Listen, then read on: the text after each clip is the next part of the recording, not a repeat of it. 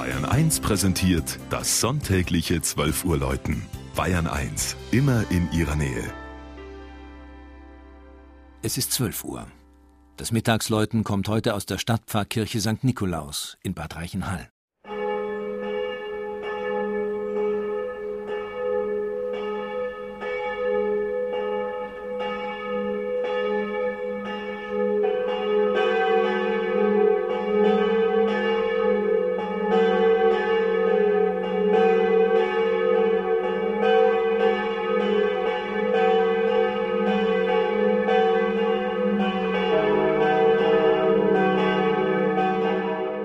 In ihrer Geschichte hatten die reichen Haller manch schwere Zeit zu überstehen. So ließ der Salzburger Erzbischof 1196 den Ort abbrennen, weil die Haller ihre Salzabgaben verweigerten.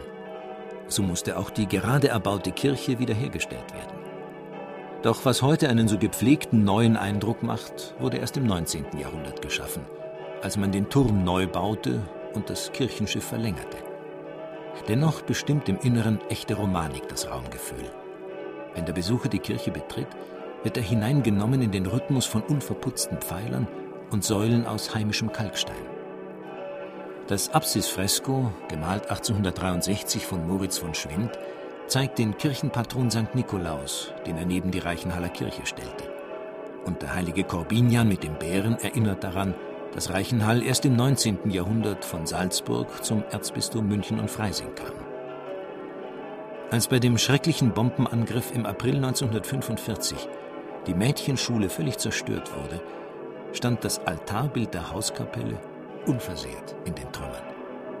Daraufhin hat man es in das linke Seitenschiff der Pfarrkirche gebracht, wo es von vielen Betern als spiritueller Anziehungspunkt aufgesucht wird.